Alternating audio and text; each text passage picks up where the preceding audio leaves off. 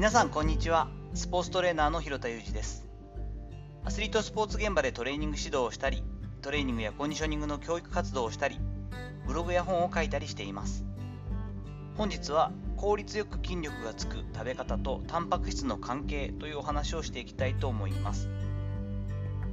本日の、読売新聞の朝刊を見て面白い記事を見つけたのでこのテーマで話そうということに決めたんですが2021年8月30日ですよね。読売新聞朝刊にて、朝にタンパク質を多く摂ることによって筋肉の増加に有効じゃないかということが早稲田大学の教授らの論文によって確認されたよという記事がありました。これですね。まああの筋肉の増加に効果的なのは朝にタンパク質を多く取った方がいいんだというのが動物実験レベルで確認できたということで早稲田大学の柴田教授時間栄養学の専門らしいんですがらの研究チームが発表したと。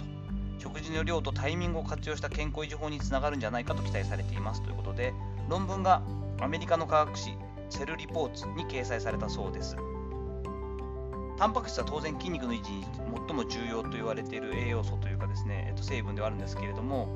このチームはマウスに牛乳由来のタンパク質カゼインの量を朝食と夕食で変えた餌を2週間与え続けたそうです。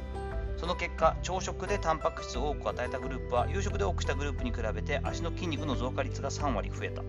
ということでまあ、カゼインということでね、結構スロープロテインではあるので、この辺がホエイだとどうなるのかななんてこともあったりしますが、結構な違いですよね、3割違うということです。そして面白いのはですね、体内時計が働いてないマウスは、朝食にタンパク質を多く与えても筋肉増加効果は見られず、体内時計が重要な役割を持っていると見られたと言います。一方で、65歳以上の高齢女性60人を対象とした観察研究でも、朝食でタンパク質を多く摂っている人の方が筋肉の量が多く握力も強い傾向が見られたという。ということで、まあ、食事のタイミングが筋肉に影響しているとすると興味深い結果ですよねといった示唆がされています。この体内時計っていうのも今後の鍵になってくる可能性はありますしこういった論文が増える可能性はありますよね。実際にサーカディアンリズムといって、まあ、実際の人間の体っていうのは25時間周期で回っていると言われているのでそれを朝日光を浴びることによって24時間に調整していくということが知られていますが私が以前までそういう働き方をしていたんですが、もう夜12時を回ったところで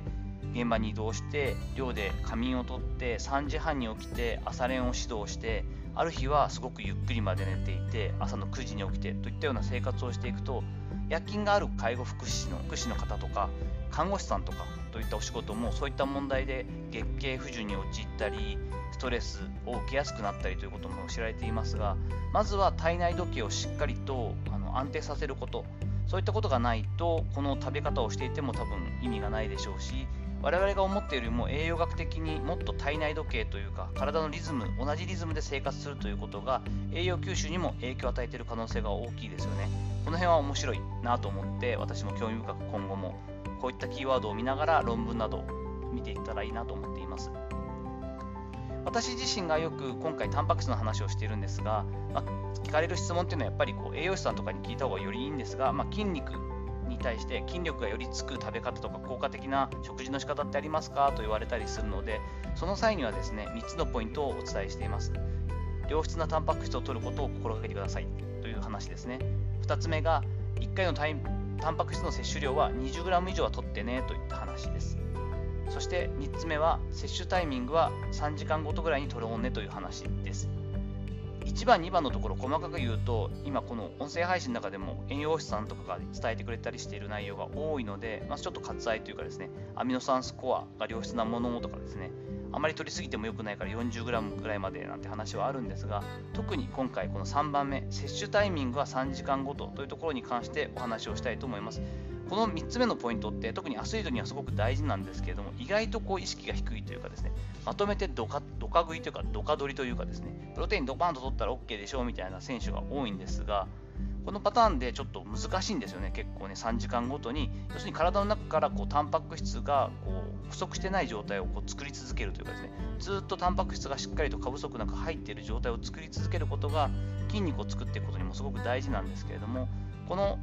3の摂取タイミング3時間ごとに関して理想的な1日の食事例というのを挙げてみたいと思います。まず朝ごはんとしてご飯と納豆、卵、味噌汁とヨーグルトを取るといった感じで食事のバランスも多いですしタンパク質も約 20g ぐらい入ってるぐらいの計算になりますよね。これを取る。そうするとお昼前、午前10時前後にプロテインバーを1本取る。最近のは 15g から 20g ぐらいあるものが多いので、これで最低 15g ぐらいのタンパク質が取れると。そしてお昼に鮭定食や生姜焼き定食、定食を選んでもらうことによって、まあ、カロリーあんま気にしすぎなくても大概の人はいいと思うんですが、タンパク質が約 25g ぐらい取れると。夕食の前、当然ですね、お3時とかゆでかですね、おやつの時間に午後3時前後にゆで卵を1個食べる。これで約 13g ぐらい。そして夜ご飯としておかずを中心として肉と魚、まあ、肉か魚料理という感じでちゃんとメインのものを作った料理を食べる。約 20g ぐらいで、寝る前にプロテインドリンクを就寝前、あ、ごめんなさい。プロテインドリンクを就寝前に1杯飲む。この約 20g ぐらいっていう感じです。まあ、ちょっと最後のね、寝る前のプロテインドリンクというところは、体脂肪を気にしていたりとか、体重あまり増やしたくない選手に関しては、もちろん避けてもらうことが多いんですが、こういった感じでですね、バランスの良い朝昼晩の3食に加えて、上手に間食をする。こうやってやってやっとこう3時間おきにこうタンパク質が入っている状態っていうのを作れるので意外とこまめにちょこちょこ食べなきゃいけないよなといった印象を受けると思いますこれぐらい取るようにするとですねあのカロリーの問題とかもありますが筋肉をつけていくというか筋力を強くしていくのにとても効率よ良い食べ方というかですね取り方になったりするのでちょっと参考にしてイメージしていただけたらと思います。さていかがだったでしょうか？本日は、えー、効率よく筋力がつく食べ方とタンパク質の関係といったような内容でホットな、えー、今朝の新聞に載っていた論文の記事も含めて紹介していきました。本日の話のご意見やご感想などあればレター機能を使ったりコメント欄にお願いいたします。いいねやフォローも引き続きどうぞよろしくお願いいたします。ノートのサークルではですね、有料にはなりますが、週末のメルマガを深掘りしたり、メンバーからの質問に答えたり、オンラインの飲み会というかお茶会などをして交流を深めたりしています。よかったら一度覗いてみてください。本日も最後までお聴きいただきありがとうございました。この後も充実した一日をお過ごしください。それではまたお会いしましょう。広田裕二でした。